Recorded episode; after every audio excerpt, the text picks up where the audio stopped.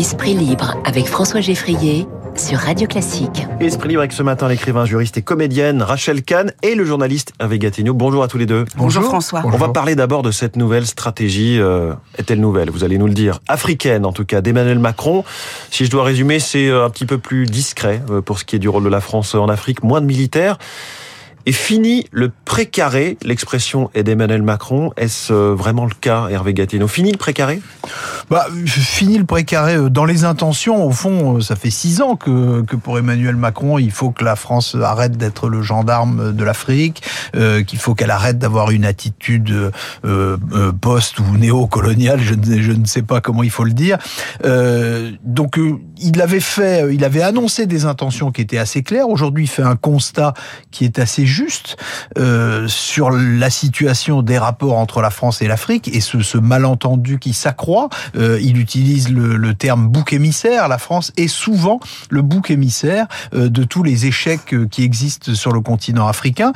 Et le symbole, c'est cette présence militaire. Et donc, j'ai du mal à comprendre pourquoi faisant tout ce constat euh, que je crois juste et annonçant toutes ces intentions que je crois louables, euh, pourquoi le président de la République ne va-t-il pas au bout de cette démarche et pourquoi termine-t-il en s'arrêtant, comme il le dit lui-même, au milieu du guet, c'est-à-dire nous allons maintenir les quatre bases militaires euh, françaises, mais ce sera plus tout à fait des bases. Alors nos soldats, ils seront moins nombreux, puis ce sera plus tout à fait des soldats, euh, ce sera des formateurs, euh, ce sera des, des des, des, des gestionnaires d'académie.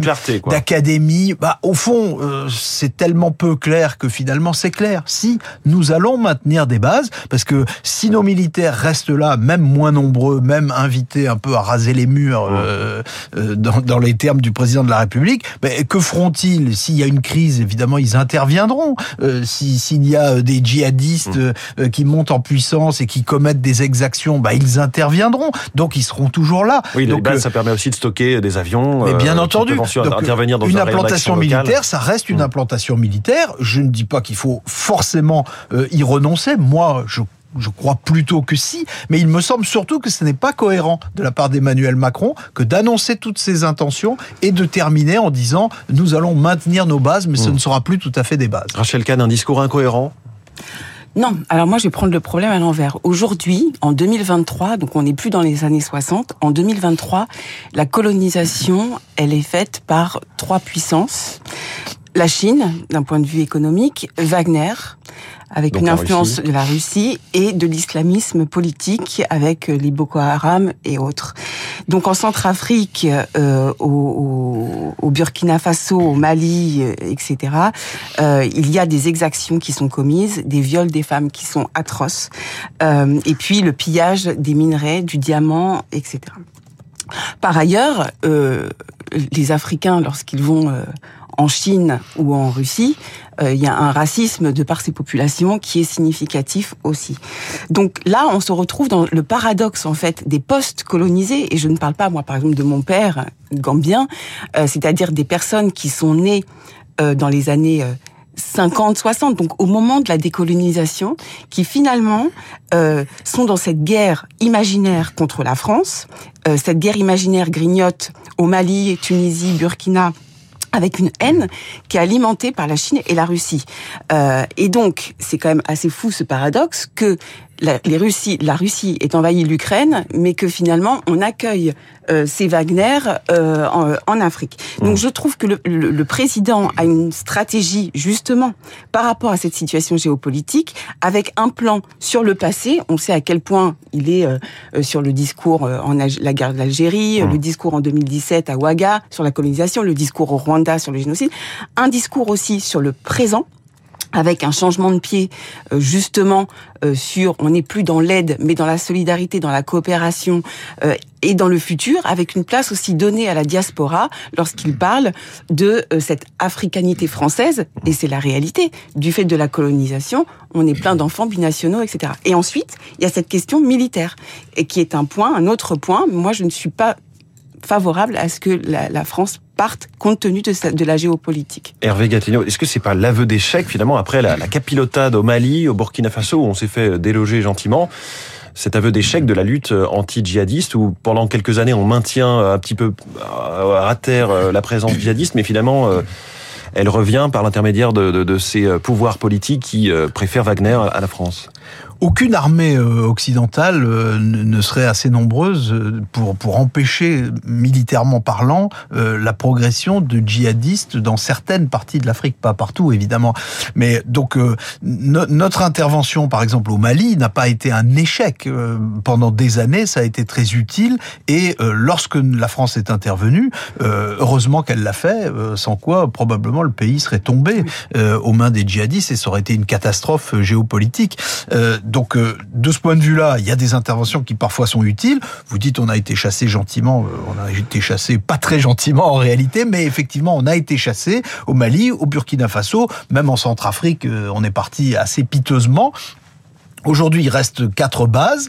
Euh, démocratiquement, notre intervention y est fondée puisque les gouvernements souhaitent euh, que nous restions simplement. Et les populations Alors, les populations, c'est plus discutable parce que là où Emmanuel Macron parle de bouc émissaire et il n'a pas tort, euh, tous les opposants, au fond, soupçonnent que la vraie raison de la présence militaire française, c'est d'apporter un appui à des États qui sont démocratiques pour pour les quatre dans lesquels nous avons des implantations, mais qui ne sont pas forcément des démocraties modèles et dans lesquelles euh, des potentats sont installés euh, depuis assez longtemps. Donc il y a quand même cette ambiguïté. Et donc j'entends bien ce que dit Rachel et je trouve ça euh, louable et, et, positif de voir la relation franco-africaine de cette façon.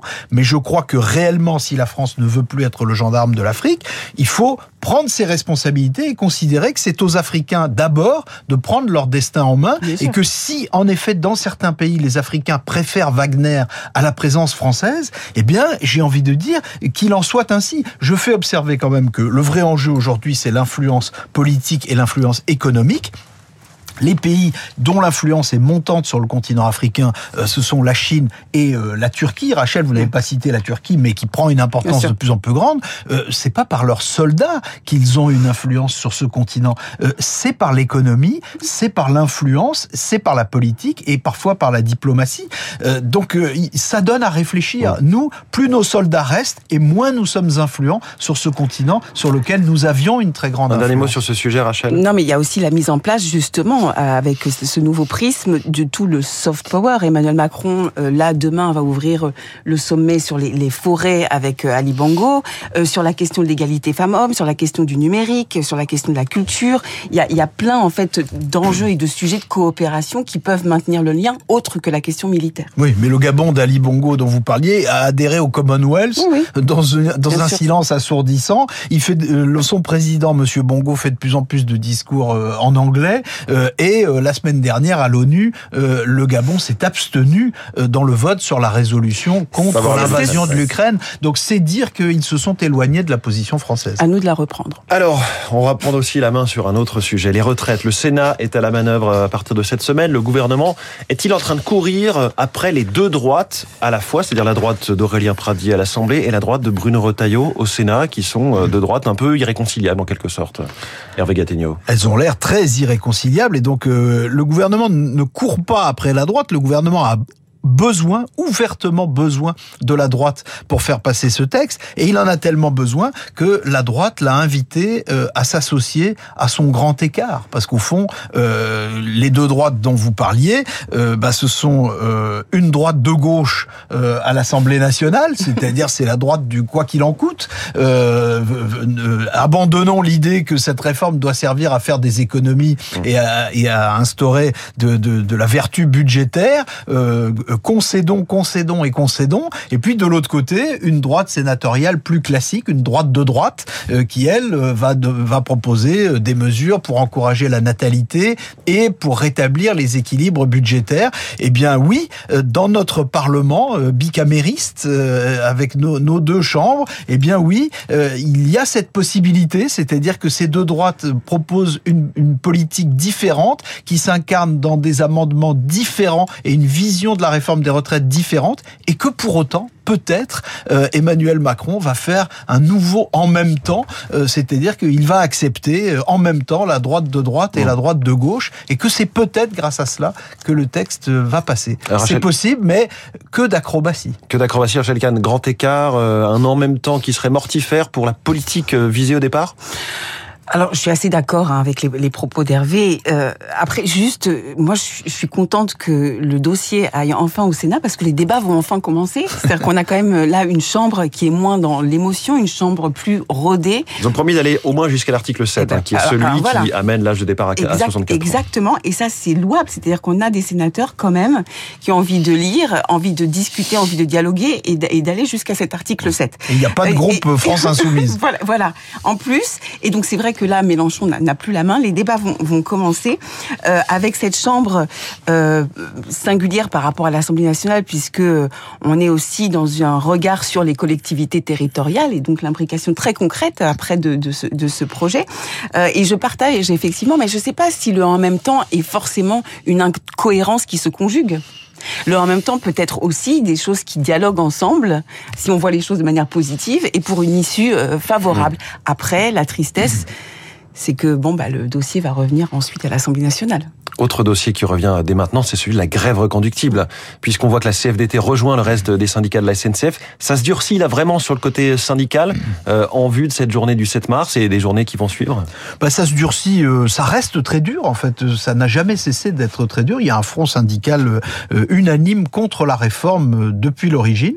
Et donc c'est une difficulté pour le gouvernement parce que traditionnellement, un, gouvernement de droite ou de gauche essaye de fissurer le, le front syndical et de trouver un ou deux interlocuteurs euh, pour faire euh, avaliser socialement euh, sa réforme. Là, le gouvernement a totalement échoué à faire cela. Et d'ailleurs, j'ai le sentiment que depuis la dernière phase, c'est-à-dire depuis la présentation du texte, il y a en réalité complètement renoncé. je pense que le gouvernement joue la carte parlementaire à fond avec ce paradoxe que, que c'est au moment où le gouvernement n'a pas la majorité absolue à l'Assemblée nationale qu'il joue à fond la carte du Parlement face à la rue et que probablement probablement le gouvernement mise sur une forme de fatigue, fatigue des grévistes et fatigue des citoyens, qui vont se trouver euh, quand même probablement paralysés pendant des jours, j'espère pas des semaines, mais, mais des jours, euh, parions-le, euh, par une grève qui sera menée aux avant-postes par ceux qui sont les principaux épargnés par la réforme, c'est-à-dire euh, les, les, les, syndicats euh, de, cheminots euh, notamment. Mm. Euh, et donc la question des réformes, des, de la réforme des régimes spéciaux méritera sans doute d'être reposée dans les mm. jours qui viennent, parce que nous avons cet incroyable paradoxe que ceux qui ont la capacité d'immobiliser le pays sont ceux qui sont le moins touchés par cette réforme. Mm. Et Alors il y a quand même ceux de la RATP hein, pour, pour l'Île-de-France, dont le régime spécial va s'éteindre et, et, les sénateurs veulent l'éteindre plus vite que prévu oui, d'ailleurs. Justement, vous dites va s'éteindre, va s'éteindre dans 43, dans 43 ans. avec les, les, sénateurs, Rachel Kahn, veulent durcir cela. Ils veulent que ça arrive bien avant cette fameuse clause du grand-père. Absolument. Mais alors justement, cette dichotomie entre les citoyens, les travailleurs dans le privé et, et cette situation des régimes spéciaux, de, de, la RATP, de la SNCF, etc., euh, euh, va poser, à mon avis, euh, un sujet. D'autant que même si la grève se durcit, on, on sait quand même que euh, les syndicats sont dans une crise.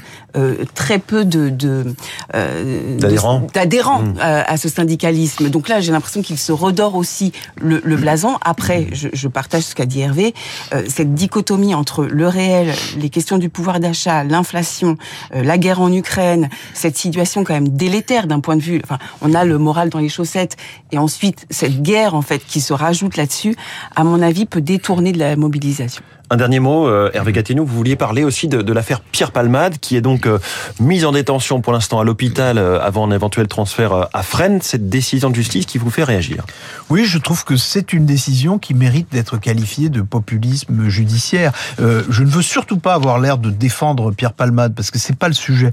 Pierre Palmade, ce qu'il a commis est absolument inqualifiable, c'est très grave, et, et, et franchement, il faut espérer qu'il sera sanctionné à la hauteur de la faute qu'il a commise. Mais la détention provisoire c'est autre chose. C'est la faculté qu'a la justice de priver quelqu'un de sa liberté avant qu'il ait été jugé. Il y a des lois pour cela. Dans cette décision qui a été rendue hier, les critères de la loi ne semblent pas respectés. Euh, il n'y a pas de risque réel de réitération. On n'imagine pas Pierre Palmade dans l'état où il est euh, reprendre de la cocaïne, puis le volant et reproduire un accident de la sorte. Il est assigné, il était, pardon, assigné à résidence euh, sous conditions hospitalières. Quant au risque de pression sur les témoins et de disparition des preuves, euh, l'enquête de ce point de vue-là a déjà été faite, les perquisitions ont eu lieu, les interrogatoires des autres protagonistes ont été faits, les critères ne sont pas remplis. Et je pense que si les magistrats, sous la pression de l'opinion publique, oublient les critères de la loi, euh, notre justice elle-même est en danger et donc notre société est en danger. Rachel Kahn, c'est populiste? C'est toujours difficile de commenter une décision de justice, euh, même si je partage euh, effectivement, puisque euh, cette décision, normalement, la, détention provisoire, c'est quelque chose d'absolument exceptionnel. Après, je pense que cette décision aussi, elle est fondée sur le suivi du réquisitoire du procureur de la République mmh. et également du parquet. Mais effectivement, on sent bien à quel point l'opinion publique, les réseaux sociaux, tout le monde est en émoi par rapport à cette à, cette situation, ce cas Palmade, et que effectivement, il y a eu une décision qui, qui suivait euh, finalement ce mouvement. Merci beaucoup à nos deux esprits libres de ce matin, Rachel Kahn et Hervé Gattegno. À très vite, à mardi prochain. Il est 9h 3. Dans un instant, ce sera donc le journal avec Eric.